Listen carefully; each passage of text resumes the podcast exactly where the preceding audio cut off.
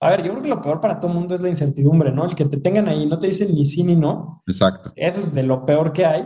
Y justamente lo que te dice aquí Chris Voss es empuja ese no, ¿no? Entonces, cuando a nosotros nos ha pasado que ya sea un fondo, un inversionista, un proveedor, whatever, un partner, lo que sea, pues como que te tiene ahí, ahí te dice que le mandes un correíto muy sencillo que dice, a ver, ya te rendiste con este proyecto, ya, ya te rendiste con esta conversación. Y entonces eso va a orientar, o, o, sea, va a obligar a dar una respuesta, ¿no? Y ahí sí me ha pasado varias veces que, a ver, como que está ahí en, en blanco y mandas esa frasecita y ¡pum! Reactiva la conversación y la reactiva además desde otro, ya es de otro punto muy distinto, ¿no? Entonces, y el objetivo de, de la noción, a fin de cuentas, sí es el sí al final, pero lo que te dice aquí es no vayas por el sí desde el principio, ¿no?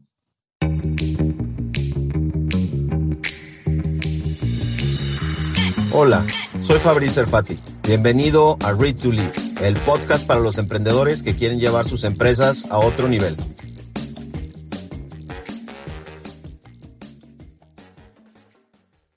Quiero que sepas, mi querido David, que siempre empiezo diciendo que soy muy afortunado porque pues tengo buenos cuates que se prestan para esto, pero hoy es una edición muy particular porque hoy cumplimos un año de estar haciendo esto.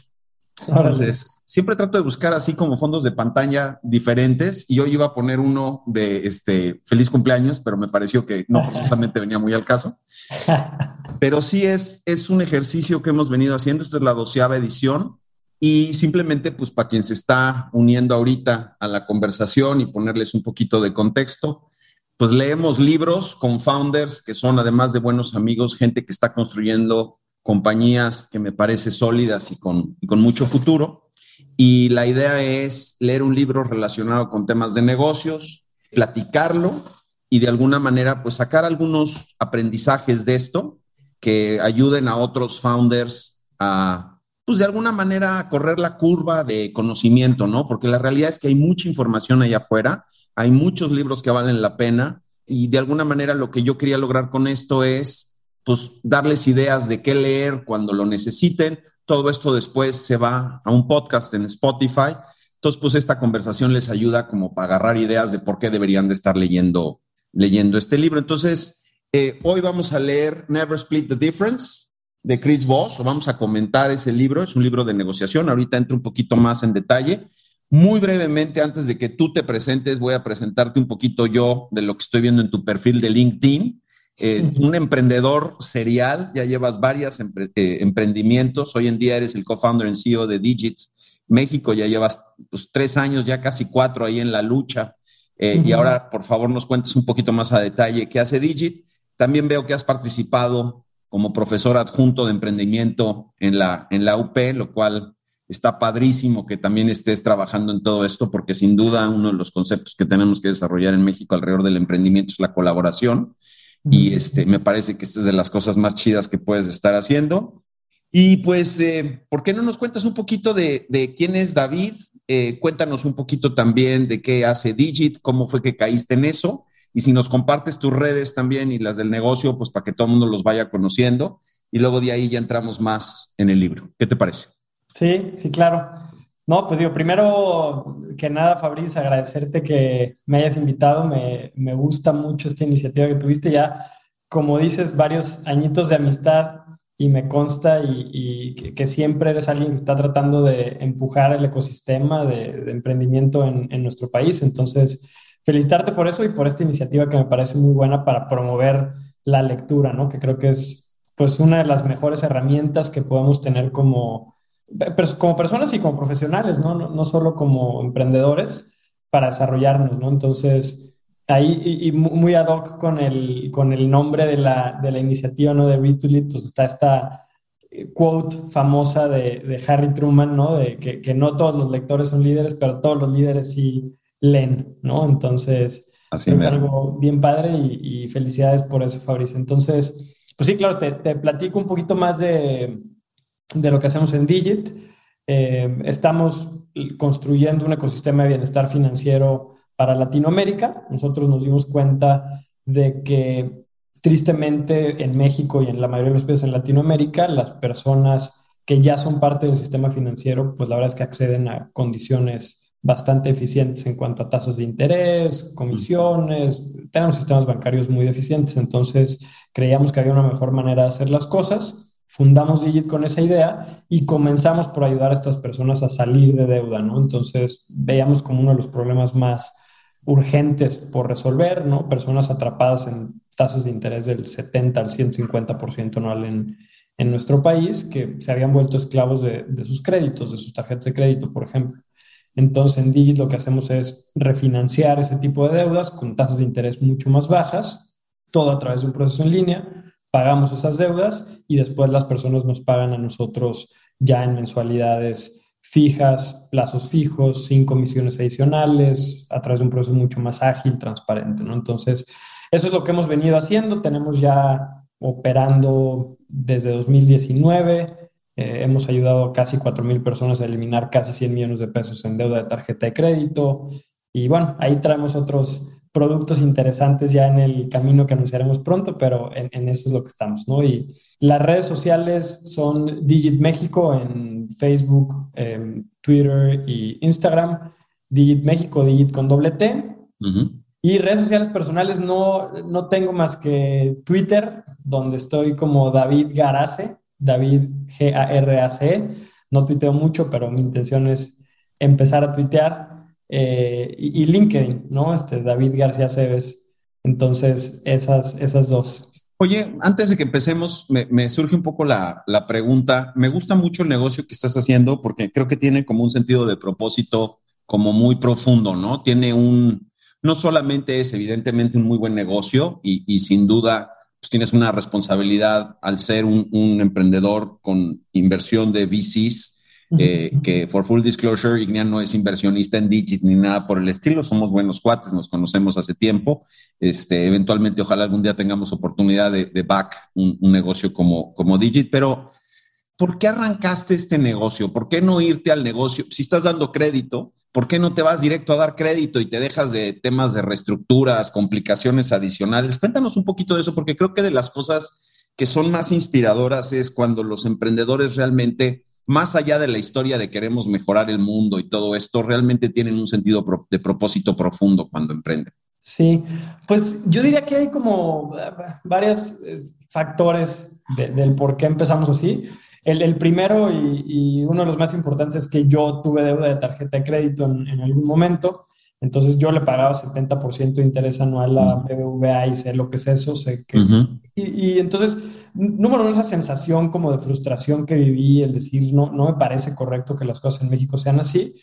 Y justo de vivir esa situación y tratar de cuestionarme el por qué eran así las cosas y darme cuenta que sí era posible que las, que las cosas fueran diferentes, ¿no? entonces pues a lo mejor, ¿por qué no simplemente irnos a dar crédito como todos los demás en México, como la gran mayoría de los otorgantes de crédito en la historia en México con tasas de interés altas y tal? Como sería un gran negocio, ¿no? Pero yo creo que es menos emocionante simplemente ir a hacer lo que los demás ya están haciendo. Hay, hay más diversión en intentar hacerlo de, de manera diferente. E incluso que si no saliera bien, pues por lo menos estaría satisfecho de haber intentado hacer algo diferente y, y, yo creo que sería algo mejor si, si ese fuera el caso. Y luego también el por qué empezamos con refinanciamiento y no nos fuimos simplemente a, dar crédito. Yo creo que también la base de cualquier negocio financiero, históricamente, de cualquier transacción monetaria, siempre ha sido la confianza, ¿no? Entonces, veíamos en el refinanciamiento una buena oportunidad de ganar la confianza de la gente al resolver un problema grave, urgente, doloroso. Y a partir de ahí sí, eh, como lo decía, estaremos anunciando nuevos productos. Hoy ya estamos dando también crédito personal a personas que ya pasaron por el financiamiento. Entonces, partiendo de haber construido una confianza y una relación sólida previa, el, ya empezar a ofrecer otro tipo de productos, ¿no? Pero, pero esos fueron yo creo que los factores más importantes. Pues qué padre, caray, qué buena onda. Yo estoy seguro que les va a ir muy bien. Y bueno, pues ya entrando en materia, parte del, por qué leer este libro, ah, bueno, una cosa importante también creo que vale la pena este, hablar del autor, que se me estaba pelando.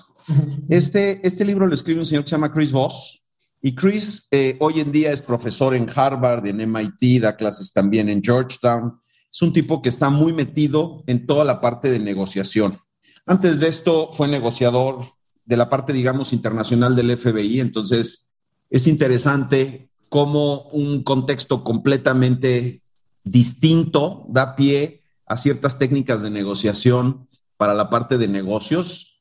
Ahí se alcanza a ver el libro. Verdaderamente me pareció fenomenal. Eh, de las cosas que uno puede esperar aprender aquí, pues son técnicas alrededor de cómo trabajar el lenguaje, la forma, la expresión para ser más efectivo. Creo que otra de las cosas que para mí fue muy relevante cuando leí el libro, y ahorita entramos como un poquito más en detalle, es romper ciertos paradigmas alrededor de que pues, una negociación tiene como puntos medios, ¿no? El, el famosísimo ni solamente tú, ni solamente yo, ¿no? Vamos a encontrar, tiene una historia muy chistosa donde dice que este cuate está saliendo de su casa y quiere ponerse zapatos cafés porque le van con el traje y entonces la esposa le dice, no, deberías de ponerte los negros, ¿no? Y, y si negocias a la mitad, sales con un zapato café y con un zapato negro.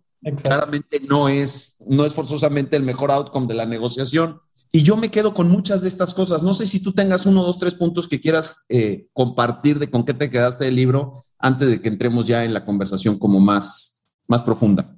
Sí, no, a ver, justo eso. Yo creo que las técnicas ahorita platicaremos algunas de ellas, ¿no? Y esas, eh, el chiste será ponerlas en práctica y se volverán más naturales, pero justo la esencia detrás de esas técnicas, ¿no? Y, me gusta mucho cuando los libros son contraintuitivos, ¿no? Siempre te han enseñado justo el, el, no, en una negociación, pues mitad y mitad, ¿no? Este, si él dice 100 y yo digo 50, pues entonces 75 es el, el camino correcto y no siempre es así, o en la mayoría de los casos, incluso como lo escribías con el ejemplo de los zapatos, no es la mejor alternativa.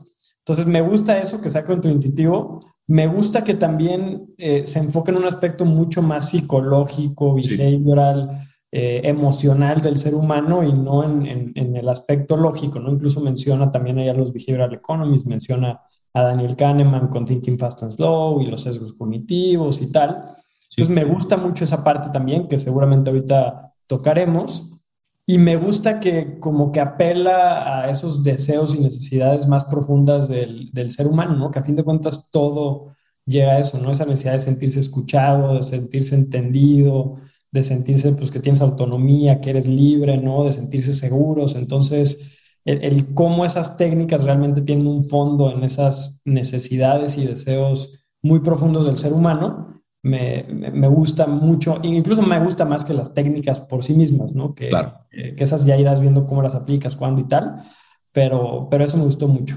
Y luego también algo que me gusta y, que creo que es importante mencionar es que es un libro que es útil para todos, ¿no? o sea, emprendedores, no emprendedores. Eh, o sea, em, te sirve para negociar con tu esposa, con tu esposo, con tu novia, con tu novio, con tus hermanos. Con tus hijos. Esas son las negociaciones más cañonas, sin duda.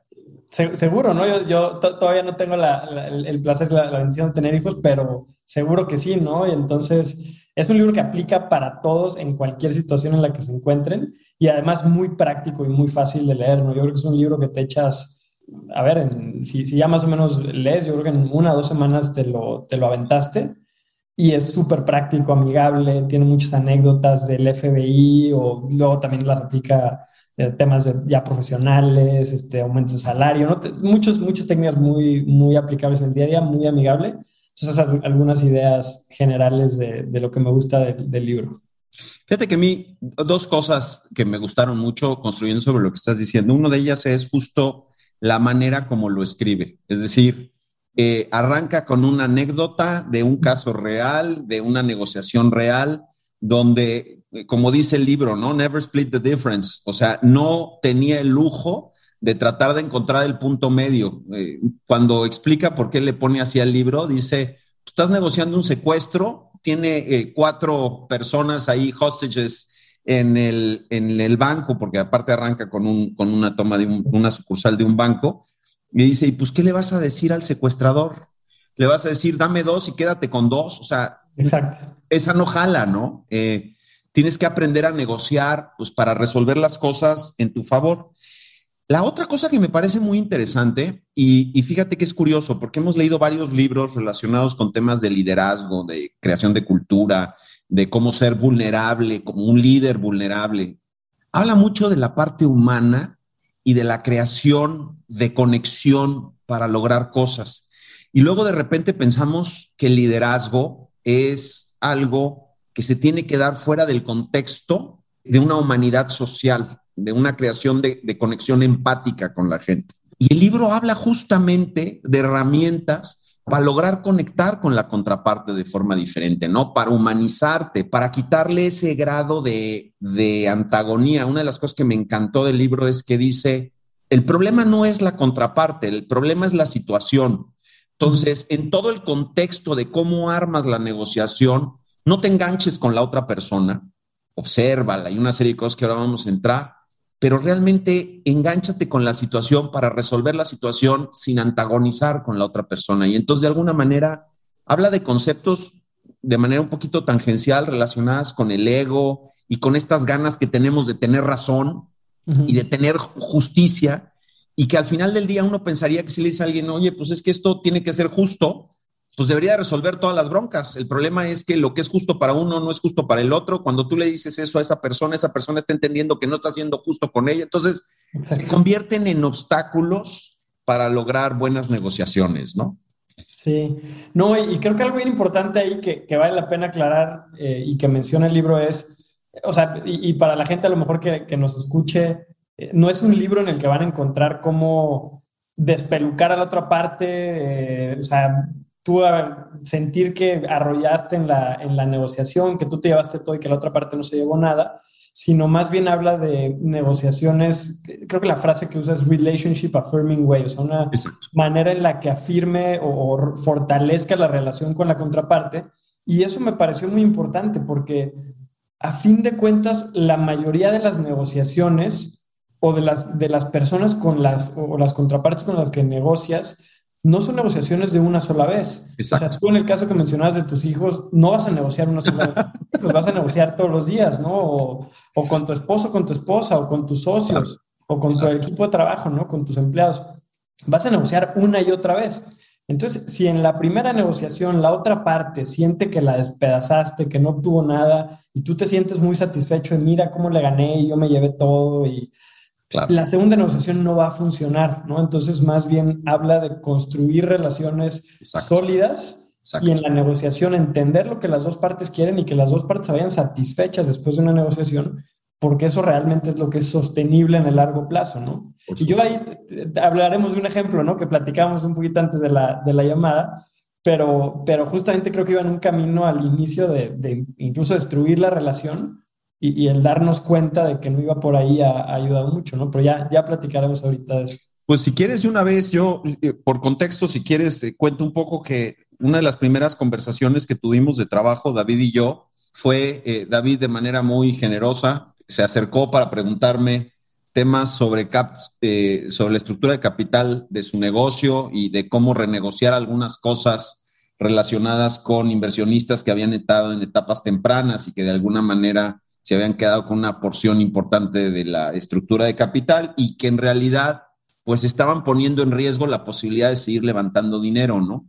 Y, creo que justo como dices, o sea, es el, es el perfecto ejemplo de una negociación o de una renegociación que si no la haces bien, pues por todos lados pierdes, ¿no? Por un lado, te enojas con el que actualmente es tu socio, por el otro lado, generas la imposibilidad de seguir levantando dinero, este, hay una carga emocional brutal en el contexto de esa conversación, porque es pues tu negocio y quien creyó en ti primero y tus primeros inversionistas y los cosas. Vamos, si, si andábamos buscando un, este, una situación más comprometida desde un punto de vista emocional y, difícilmente te encuentras con algo. Entonces, ¿por qué no nos cuentas un poquito este, del tema y si algunas de las cosas del libro te sirvieron o las utilizaste en esas conversaciones?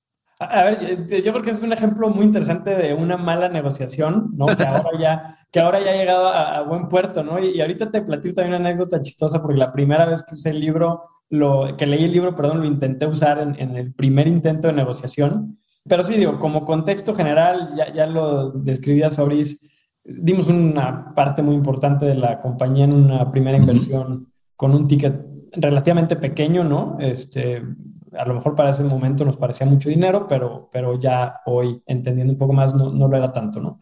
Pero entonces dimos mucho, un porcentaje muy importante. La verdad es que el problema no surge hasta que intentamos ya ahora sí levantar una siguiente ronda y al revisar nuestro, nuestro cap table, ¿no? nuestra tabla de, de, capitalización, eh, la tabla de accionistas, pues el, el inversionista que iba a, a, liderar, por así decirlo, esta siguiente ronda, la revisa y dice, oye, yo no puedo invertir en una compañía que tiene esta tabla de accionistas de esta manera, ¿no? Ningún otro fondo en el futuro te va a invertir si estás tan diluido en una etapa muy temprana y tal. Entonces, realmente, pues ahí es el primer shock. Voy y platico con este inversionista y lo primero con lo que me encuentro es en, o sea, una, pues nada de apertura, ¿no? Este, simplemente, este, así se va a quedar. Entonces, justo empieza, a lo mejor el primer error, toda esa carga emocional, ¿no? De decir, oye, yo necesito ese dinero para seguir creciendo, este, tenemos muchos planes por construir, o sea, muchas cosas por construir, tenemos que crecer el equipo, está el riesgo de, o sea, a ver, si no recibes ese capital, está el riesgo de cerrar la empresa, ¿no? Y, Eso fíjate que es un tema muy, perdóname que te interrumpa, pero ese tema es, es fundamental porque suena hasta medio irracional, ¿no? Me estás, o sea, por no abrirme la puerta a esta negociación, estás poniendo en riesgo el capital que invertiste conmigo, ¿no? Es, es interesante porque pensarías pues, que todo mundo es racional y ahorita hablamos del concepto de, de racionalidad pero en este caso, una persona que te dice, no, no estoy abierto a esto, pues te estás haciendo un daño, compadre, ¿no? Sí, y, yo creo, a ver, ese, ese como para mí fue el, punto, ¿no? Cuando lo pensé, o sea, la primera vez que iba a hablar con él, yo dije, a ver, pues va a haber muy claro el beneficio de decir, si recibimos esta inversión, a lo mejor sí me tengo que diluir hoy y, voy a tener un porcentaje menor de la empresa, pero la empresa va a valer más y va a tener a donde va a llegar a donde tiene que llegar y al fin de cuentas todos vamos a ganar, ¿no? En el caso contrario, si no accedo, pues hay el riesgo de que mi inversión se convierta en cero, ¿no? Entonces, puedes seguir teniendo el 99% de cero es cero, ¿no? O puedes tener el 10% de 100 es 10. Entonces, exacto. ¿No? Entonces, ese era como, y yo creo que ese fue a lo mejor uno de los primeros errores que, que el libro muy bien, o sea, apunta el, el no acercarte a una negociación justo con un approach lógico o puramente lógico, ¿no? Porque mi idea fue esa, numérica, pues a ver si hace sentido, tal, tu inversión, si cerramos esta ronda ya vas a traer tanto X de retorno, entonces pues obviamente te conviene y va a ser una super inversión incluso si te diluyes, ¿no? Entonces yo tenía preparados todos mis números, pero yo creo que el, el primer error fue ese, ¿no? El ver la negociación puramente desde un approach lógico eh, puramente además desde mi perspectiva, ¿no? O sea, desde mi perspectiva hacía sentido estos números y esperando que la contraparte simplemente comprara mi lógica y que la diera como correcta y, y, como la única alternativa correcta y obvia, ¿no? Entonces, correcto.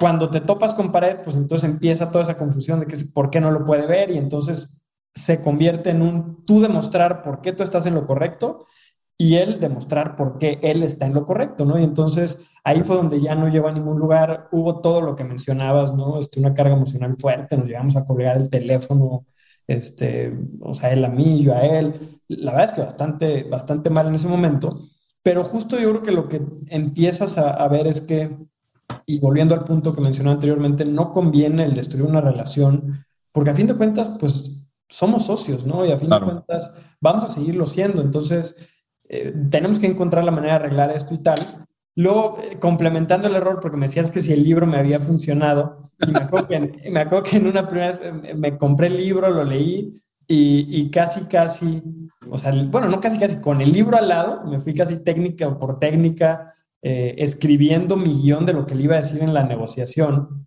Todas las frases que yo tenía estaban pensadas con el libro, o sea, casi, casi repliqué preguntas que te hice que hicieras y tal. Y la negociación fue un desastre. O sea, un desastre siguiendo literal el libro técnica por técnica, pero lo que me di cuenta es que puedes replicar todas las técnicas que describe en el libro, pero si no crees realmente en la esencia y si lo que no te importa es la esencia de lo que, de lo que el libro dice, ¿no? Que es lo que ya mencionábamos, de escuchar a la otra parte, de entender cuáles son las motivaciones, de hablar menos y escuchar más para entender qué es lo que es importante para la contraparte. Entonces, eso fue lo que me pasó, ¿no? Porque lo primero, o sea, yo llegué directo a las técnicas y me fui, este, que al labeling y al mirroring y a todas las que está, bueno, no todas las que menciona ahí, casi casi una por una, literal. Pero en cuanto otra vez me topé con pared, ¡pum! Otra vez explotó y las técnicas se fueron a la, o sea, se me olvidaron las técnicas y otra vez entramos en, en confrontación, ¿no?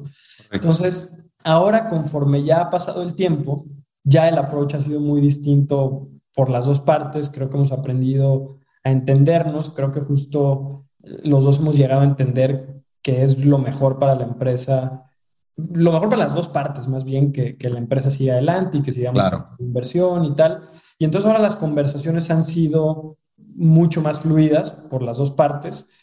Y luego también creo que ha sido ya el, el, el, alejarnos de esa confrontación y volvernos parte del mismo equipo, ¿no? Incluso el, para la ronda, eh, tomarlo en cuenta, avisarle cómo vamos, el preguntarle, ¿no? El ofrecerse ayudarnos con algunas cosas. Eh, o sea, ya ahora sí ya no, ya, no, ya no estamos del otro lado, ¿no? Sino ahora somos los dos, tenemos que resolver, como tú dijiste, no es él contra mí, sino somos los dos contra esta situación que tenemos en medio, cómo Correcto. la arreglamos. Y, y, yo creo que eso ha sido lo, lo, más importante que hemos aprendido del libro, ¿no? Y lo que aprendí mucho es, las técnicas por sí solas no sirven si no estás realmente aplicando y crees y confías en el fondo detrás de esas técnicas, ¿no? Entonces eso, eso fue una, una experiencia que ha sido muy, muy enriquecedora definitivamente. Fíjate que creo que una de, uno de los paradigmas, no sé si son para, o sea, no sé si la palabra paradigma realmente lo describe, pero una de las barreras más grandes que yo me encontré al leer el libro de poder aplicar esta metodología es, hay una creencia, yo estoy a punto de cumplir 50 años, entonces ya hay una serie de repeticiones este, en mis surcos cerebrales muy profundos alrededor de todo esto, de que cuando estás negociando algo, como dices tú, tú vienes de un lugar, digamos, de honestidad y entonces la otra persona lo tiene que entender de esa forma, ¿no? Pero lo primero, el primer gran error es no saber con quién te estás sentando a negociar y qué tipo de personalidad tiene, ¿no? Claro. El libro te habla mucho de que hay negociadores que son analíticos, hay otros que son acomodadores o que quieren dar gusto, uh -huh. y hay otros que son asertivos. Eh, y cada uno de ellos tiene conceptos de tiempo diferentes, tiene respuestas distintas, le llegas de forma diferente y de hecho el libro te va dando ideas de cómo llegarle a cada uno de ellos. El que yo llegue con la idea de que estoy tratando de poner en la mesa algo justo, lo único que genera es mi poca habilidad para escuchar lo que la otra persona me está diciendo, las pistas que me está dando de cómo es, de qué es justo para él y todo esto. Entonces pues ahora sí que pongo más duro este, los talones en el piso para no moverme de mi posición, ¿no? Y, teniendo un poco en cuenta todo esto, y, y, justo como decías, ¿no? Yo llegué con todo mi approach como muy analítico, muy claro, muy todo esto. ¿Qué harías diferente en este caso? O sea, si tuvieras la oportunidad de volver a estar en ese lugar otra vez, ya ahorita un poco habiéndolo vivido, ¿qué hubieras hecho distinto? Pues yo, yo creo que lo primero, o sea, partiría de plantear una situación Uh -huh. Y no de plantear que el problema está, o sea, direct, me fui directo a plantear que el problema era el porcentaje de, Correcto. de ownership que tenía este inversionista, ¿no? Entonces lo convertía a él en el problema, ¿no? Porque, Exacto. Sí, a ver, el, el, inversionista era un fondo. Me estorbas. Exacto, ¿no? Entonces, o sea, tú eres el problema, por ti no podemos levantar capital, claro. si no lo arreglamos todo, o sea, pues estás mandando el, el valor de la empresa a cero, si no lo arreglamos y tal. Pero no, a ver, el problema era a fin de cuentas había una situación en la que el porcentaje de ilusión de los founders de la compañía eh, era menor al estándar de, de, la etapa en la que estábamos. Eso te vuelve eh, poco atractivo para otros inversionistas. Y entonces a lo mejor yo, yo primero partiría de eso, fíjate, me estoy enfrentando con esta situación y el hacer muchas más preguntas antes que plantear toda mi lógica, ¿no? Lo que decías, entender a la otra, a la otra parte, entender sus motivaciones, entender las restricciones. Hay un punto bien importante que también menciona el libro, eh, no me acuerdo en, en, qué capítulo, en, qué cap en alguno de los últimos capítulos en el que menciona que, creo que es en el, en el, en el que habla de la ejecución, uh -huh. creo que es en ese, pero lo que menciona es que justo lo decías, a ver, suena como algo muy irracional uh -huh. el que no acepten o sea, algo que, que pareciera, o sea, cuando tú ves a una contraparte que, que está actuando completamente irracional, uh -huh. la mayoría de la gente no es irracional. Entonces, uh -huh. cuando ves algo así, eh, o sea, irracional en, en, el momento de la situación, tienes que entender cuál es la restricción, la motivación eh, o el, lo que lo está llevando a actuar de esa forma. Uh -huh. ¿no? Entonces, yo creo que me faltó hacer muchas preguntas de, de decir, este, a ver, ¿qué restricciones tienes con tus LPs? Eh, cómo se los tendrías que plantear para que no sea algo que se viera mal para ti, eh, hacerlo parte de la solución, a ver cómo crees que podríamos arreglarlo, pero separarlo a él del problema, si el problema está acá y entre los dos tenemos que resolverlo. Y luego algo que definitivamente falló muchísimo fue, que también lo menciona en el libro, es no reacciones de manera emocional y agresiva cuando la contraparte está haciendo desde tu perspectiva irracional, ¿no? Entonces, habla de que tú reacciones haciendo más preguntas, que mantengas la paz y que hagas más preguntas y más preguntas y más preguntas hasta que lo lleves a, la palabra, ¿no? Que, dice al, that's right, ¿no? Que, que también es algo que dice, o sea, no se trata de que la persona llegue a la conclusión de que tú estás en lo correcto, ¿no? O sea, la persona quiere sentir que ella misma llegó a la, misma conclusión que tú tienes eh, y, no que tú le impusiste una, una, conclusión o que tú le impusiste una solución. Entonces, eso también me falló mucho, ¿no? Fue el querer imponer, imponer, imponer que esta era la solución correcta y que yo estaba en lo correcto y el no juntos llegar a ver cuál era eh, esa mejor solución y que él solito, a través de hacer muchas preguntas y a través de entender mucho más, llegar a la conclusión, como hoy ha sucedido ya, de qué era lo que se tenía que hacer. Entonces, yo diría que entre muchas cosas más, la verdad es que sí, fue, en esa primera ocasión fue una negociación desastrosa, entonces aprendí mucho, pero, pero esos yo creo que serán de los más importantes. Fíjate que eh, creo que al, al, al, capítulo que hacías mención, creo que es el último, donde dice, están locos.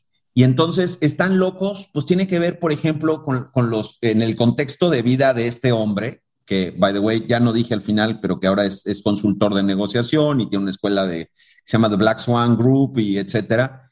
Cuando habla, por ejemplo, de la gente que se explota, o sea, literalmente, no que se explota laboralmente, sino que cabú, pues están locos.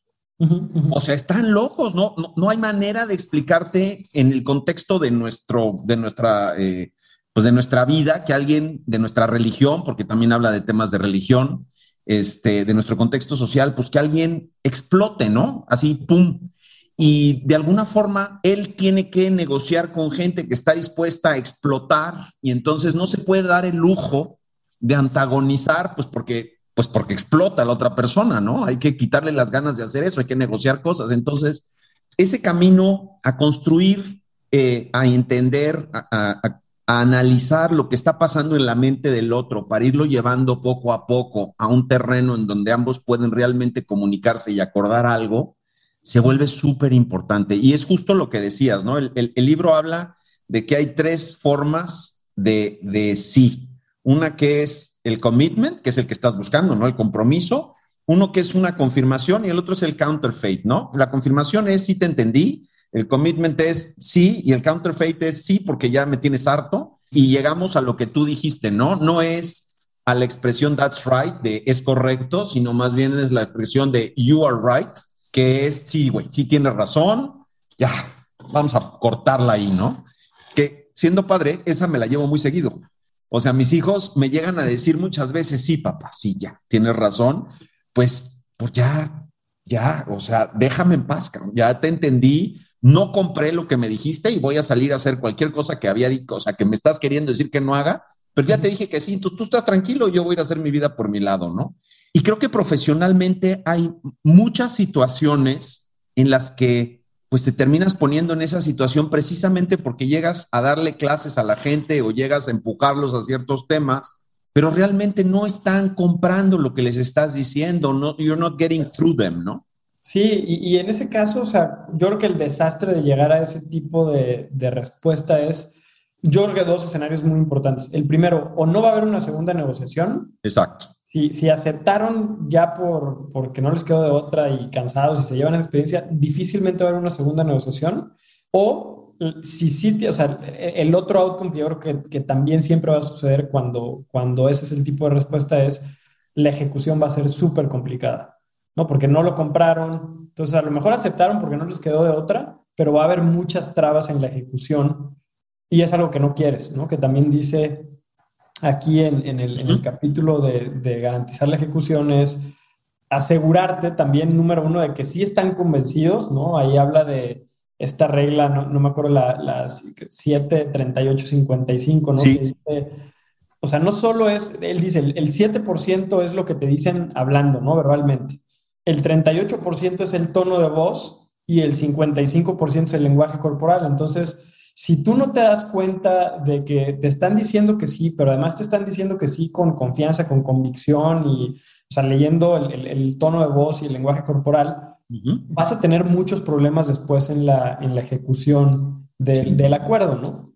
Y justo también en ese mismo capítulo habla de reafirmar tres veces el, acuerdo eh, a través de hacer preguntas de las que él le llama preguntas calibradas, ¿no? Preguntas básicamente abiertas en el que haces que la persona hable más, preguntas que comúnmente empiezan con cómo y qué, ¿no? Este, sí. Entonces, eh, reafirmar tres veces el, acuerdo creo que es algo también bien importante para evitar este tipo de, de, situaciones, ¿no? Esa me pareció también una técnica bastante, bastante interesante, ¿no? Y, ahí como, como también comentario adicional, creo que nos cuesta mucho a veces, como lo decías, ¿no? Entras en una negociación con la idea de establecer tu punto, de que se confirme y de... Y, todo el tiempo en la negociación, de hecho dice al, principio del, también en el primer capítulo que realmente nunca estás escuchando si no hay dos partes hablando, pero no escuchando, sino si nada más están escuchando a sí mismo y a lo que tienen en su mente, ¿no? Entonces, el problema de eso, cuando nada más te estás enfocando en escucharte a ti mismo, y, ahorita hablamos también de un bias interesante, el confirmation estar preparando, ¿no? Lo que vas a responder.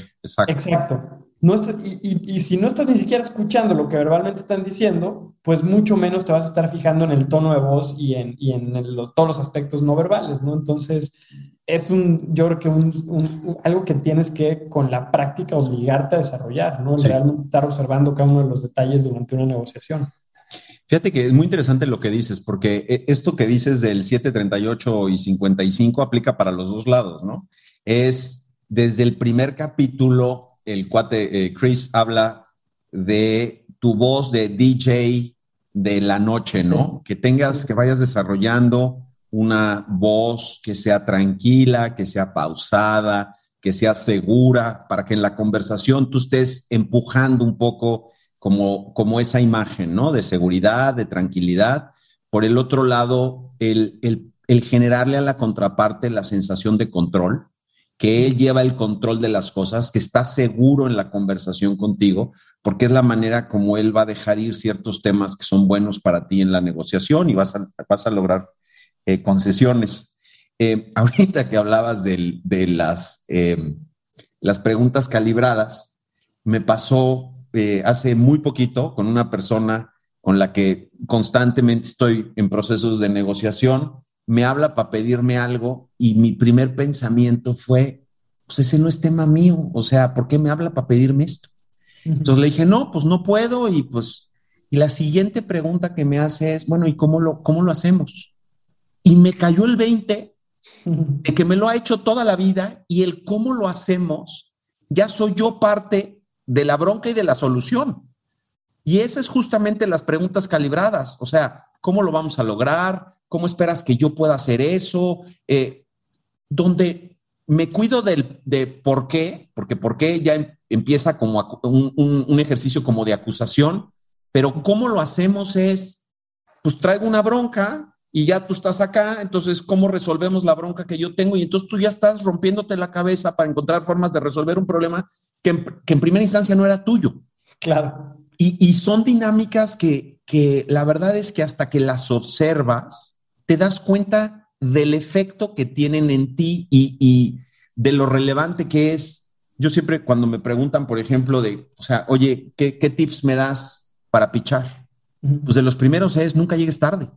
O sea, desde ahí estás generando ya un contexto de profesionalismo y, estamos eh, entrenados o, un poco, yo creo que también pues por repetición, tenemos como un radar que va detectando ciertas cosas, que va generando una opinión de la persona que tienes enfrente de ti y que muchas veces ni siquiera tú mismo estás consciente que estás percibiendo todas estas eh, señales que te están construyendo una imagen de con quién estás hablando, ¿no?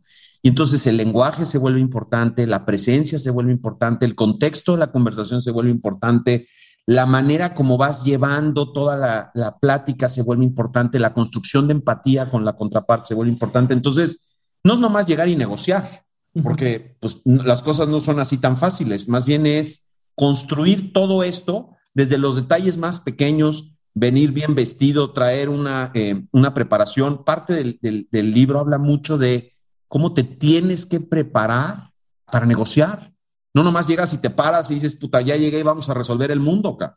Muy, muy interesante. No sé si, si hay algo alrededor de eso que, que también quieras compartir, este, David, de cómo te ha ido con estas cosas. Sí, no, a ver, yo, yo creo que, o sea, algo, algo muy importante que, que dijiste es, que inconscientemente siempre estamos buscando esas señales que nos transmiten que estamos en un lugar seguro, que eh, puedo ser vulnerable, que puedo abrirme, tal.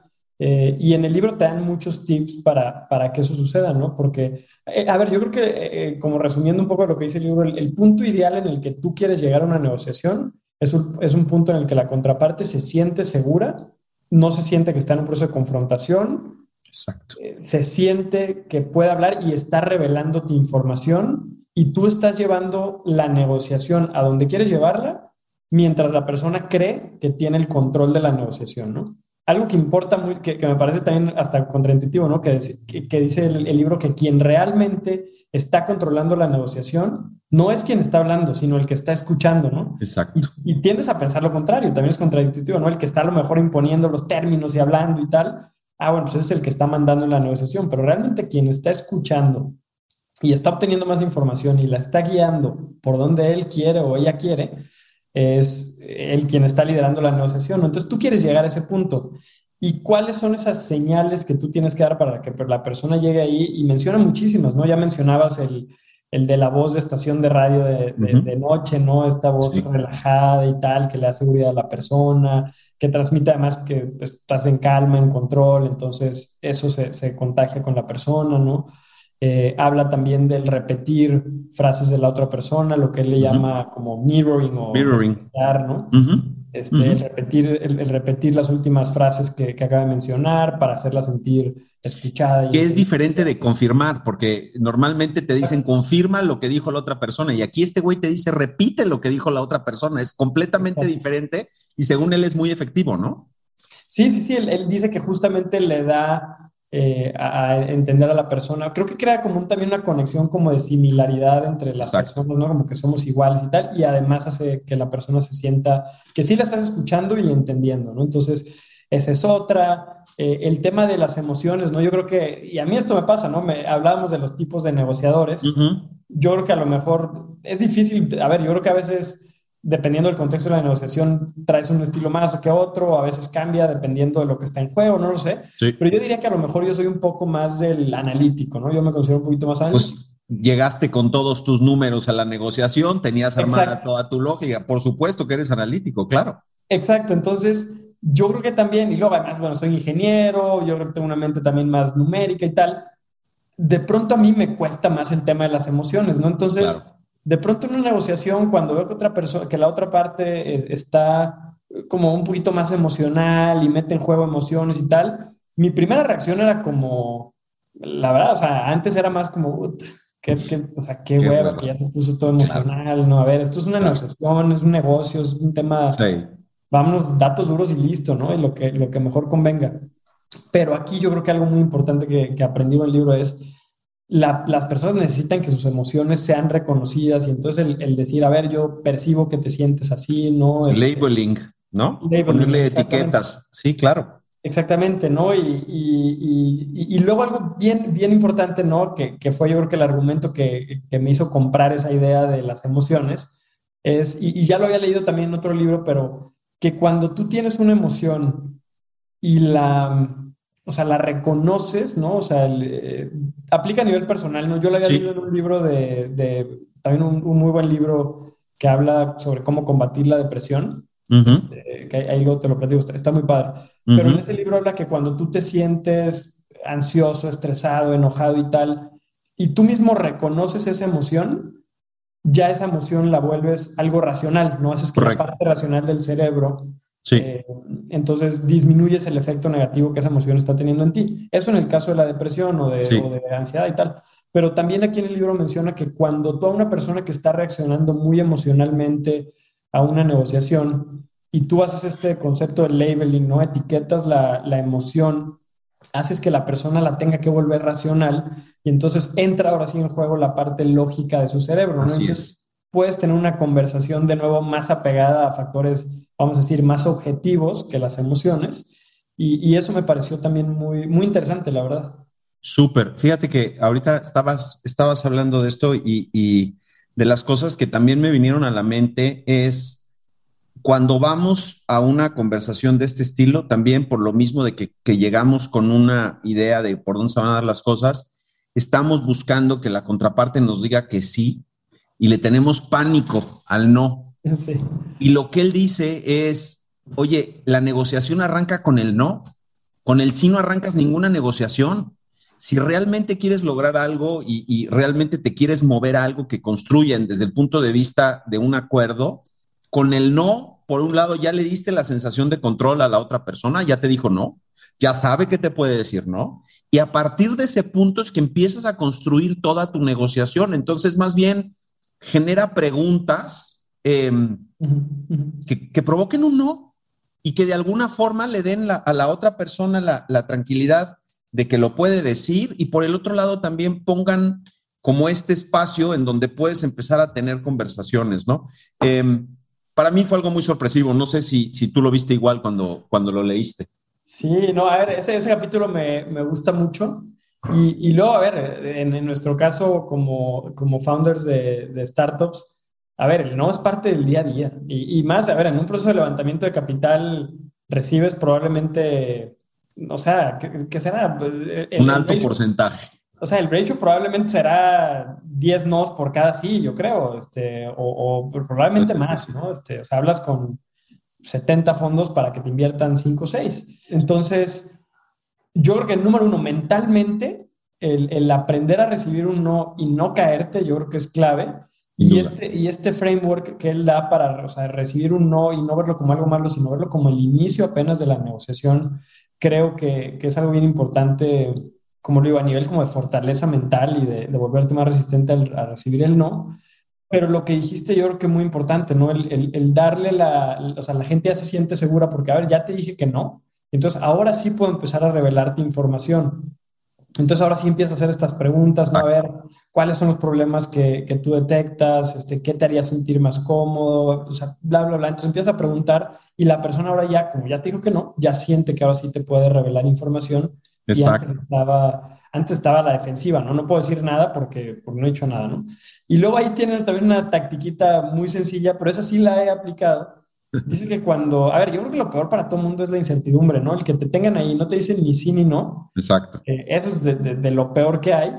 Y justamente lo que te dice aquí Chris Voss es empuja ese no, ¿no? Entonces, cuando a nosotros nos ha pasado que ya sea un fondo, un inversionista, un proveedor, whatever, un partner, lo que sea, pues como que te tiene ahí, ahí te dice que, le mandes un correíto muy sencillo que dice, a ver, ya te rendiste con este proyecto, ya, ya te rendiste con esta conversación, y entonces eso va a orientar, o, sea, va a obligar a dar una respuesta, ¿no? Y ahí sí me ha pasado varias veces que, a ver, como que está ahí en, en blanco y mandas esa frasecita y ¡pum! Reactiva la conversación y la reactiva además desde otro, ya es de otro punto muy distinto, ¿no? Entonces, yo creo que es de nuevo un punto contraintuitivo, ¿no? Todos pensamos que el objetivo es el sí, y el objetivo de, la noción, a fin de cuentas, sí. es el sí al final, pero lo que te dice aquí es no vayas por el sí desde el principio, ¿no? Entonces, yo creo que es también un capítulo muy, muy interesante. De alguna manera pareciera que es como una construcción de una danza, ¿no? También habla mucho de que, de que uno se imagina una negociación como un proceso, como una batalla, ¿no? Y entonces, pues ya extrapolando esa historia, acabo de ver como por quinta vez una serie de la guerra que se llama este Band of Brothers, de la Segunda Guerra Mundial, y me llama mucho la atención cómo era la guerra de trincheras. Y cuando vas a pelear o cuando vas a negociar y las dos personas se meten en su trinchera, pues ahí te puedes pasar cuatro o cinco años este, yendo y, pues no vas a ningún lado. y cuando eres capaz de generar una danza en donde tomas algunas, das algunas y te vas moviendo y tú vas llevando el ritmo de la conversación es cuando vas llegando a las, a las negociaciones que son provechosas para ti. Oye, pues estamos ya llegando medio al final de la conversación. Me gustaría eh, dos cositas. Una, que nos dijeras, pues, con qué te quedas del libro, qué te gustó, eh, en qué momento lo puedes usar, digamos, o, recomendar para los emprendedores que, escuchen esto. Y si te gustaría que te preguntara algo que no te pregunté, porque a lo mejor también hay cosas que se me pelaron y que a lo mejor hay alguna cosa que nos quieras contar y, quieras provocar la conversación por ese lado. No, pues a ver, ya a ver, tocando varios puntos de los que ya mencionamos que me gustaron mucho, yo creo que, eh, a ver, si los, si los tuviera que categorizar eh, o, organizar, priorizar, yo diría, me gusta mucho el enfoque de construir, o sea, de, negociar de una manera que fortalezca una relación. Yo creo que como emprendedor es un juego de largo plazo, a fin de cuentas. O sea, no estás aquí para pegarle a la primera o pegarle rápidamente, ¿no? A si no pega el primer emprendimiento, tú quieres haber mantenido buenas relaciones con los inversionistas y con tu equipo y con el ecosistema, porque, a ver, es, pues, como lo digo, no es un long-term game, yo creo. Entonces, el construir relaciones sólidas va a ser lo, lo más importante, ¿no? Luego, me gustó mucho definitivamente que sea contraintuitivo. O sea, yo creo que lo que te cuestiona eh, las creencias populares siempre es interesante y me gustó mucho ese approach de considerar la emoción y no solo la lógica, el no llegar a un, o sea, el, pues el título del libro, ¿no? Never split the difference. Exacto. No comprometer, sino realmente encontrar la mejor solución para ambas partes, que, a ver, es, que es lo más difícil, ¿no? Lo, lo más sencillo en el ejemplo hubiera sido eh, en el ejemplo que ponías de los zapatos, pues sí, a ver, lo más sencillo es tú quieres cafés, yo quiero negro, pues uno café y uno negro. Entonces, llegar, llegar a la solución creativa que realmente satisface las dos partes es mucho más difícil, ¿no? Ahí menciona que vas a pasar por un proceso de confusión, de caos, o sea, no es lineal el llegar a esa, a esa, solución creativa, pero a fin de cuentas va a ser la, la solución más satisfactoria. Entonces, eso, eso me gustó mucho. Y ya lo que decía, ¿no? Yo creo que las técnicas son muy buenas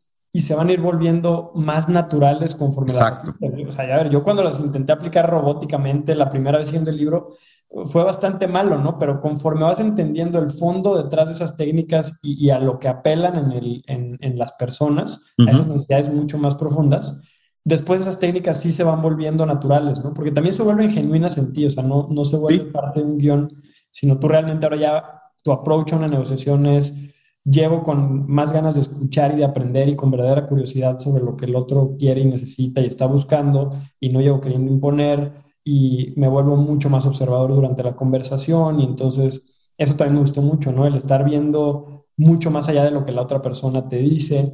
Correcto. O sea, verbalmente. Entonces, yo creo que se va volviendo mucho más natural conforme lo vas volviendo primero, conforme realmente lo crees genuinamente y conforme lo vas este, aplicando en una y otra negociación en el día a día, ¿no? Entonces eso, eso me, me gustó mucho, ¿no? Y, a ver, otras preguntas, la verdad es que no, me he disfrutado mucho la, la conversación y creo que aquí de mis notas también, pues sí, yo creo que he platicado todo lo, lo, lo que también me, me, me, habría gustado compartir. Pues mira, aquí tengo preguntas del respetable, entonces si quieres le entramos, son dos, dos preguntas bueno, primero una felicitación. Si tienes un fan ahí que ya puso que yo soy fan de Digit, me han salvado de los depredadores del banco y me hacen sentir feliz. bueno, mucho, mucho love aquí te echaron este, en los comentarios de YouTube. La verdad es que yo creo que es una confirmación que lo que estás haciendo pues tiene un contexto humano que la verdad es que es padrísimo, ¿no? Entonces, muchas felicidades por eso. Luego, pregunta Mike Mora, ¿qué tal las negociaciones con socios? Eh, ¿Alguna anécdota que puedas compartir junto con tus aprendizajes? A ver, yo, yo creo que con los socios, de, con los socios, o sea, me, imagino que se refieren con, con mi co-founder, con, con, Manuel, de nuevo también es una negociación en, el día a día, ¿no? Este, Constante, ¿no? ¿Qué construimos ahora? ¿Qué feature es más importante? ¿Qué hacemos con esta persona? O sea, a ver, este, este miembro del equipo como que no está haciendo las cosas muy bien, ¿qué hacemos? Claro. En el día a día siempre hay negociaciones y yo creo que las dos cosas, a ver, sí, sí, yo creo que en algún punto, pues como en toda relación llega a haber roces y tal, y a lo mejor principios y lo vas entendiendo. Pero yo creo que lo más importante que los dos entendimos fue, pues que los dos queríamos lo mismo, ¿no? Entonces, justamente eso remueve como tal el componente de confrontación, no es que mi idea la tuya y tal, a ver, los dos queremos lo mismo, ¿no? A lo mejor a ver, los dos queremos que IT sea exitosa, que llegue mucha gente, que crezcamos, que también económicamente represente mucho valor para mucha gente y tal, pero a lo mejor su approach para llegar a eso es distinto, o su idea de cómo hacerlo es distinta a la mía, pero queremos lo mismo, ¿no? Entonces partes ya de un punto distinto, ¿no? Y el, luego ya la, comunicación, o sea, el, aprender a comunicarte con, con otras personas, eh, manteniendo la calma, escuchando, teniendo apertura y no queriendo imponer mi idea que porque yo soy el CEO y él es el CEO, y, o sea, no sé, el, realmente llegar con apertura a nuestras conversaciones ha sido algo también muy, muy valioso.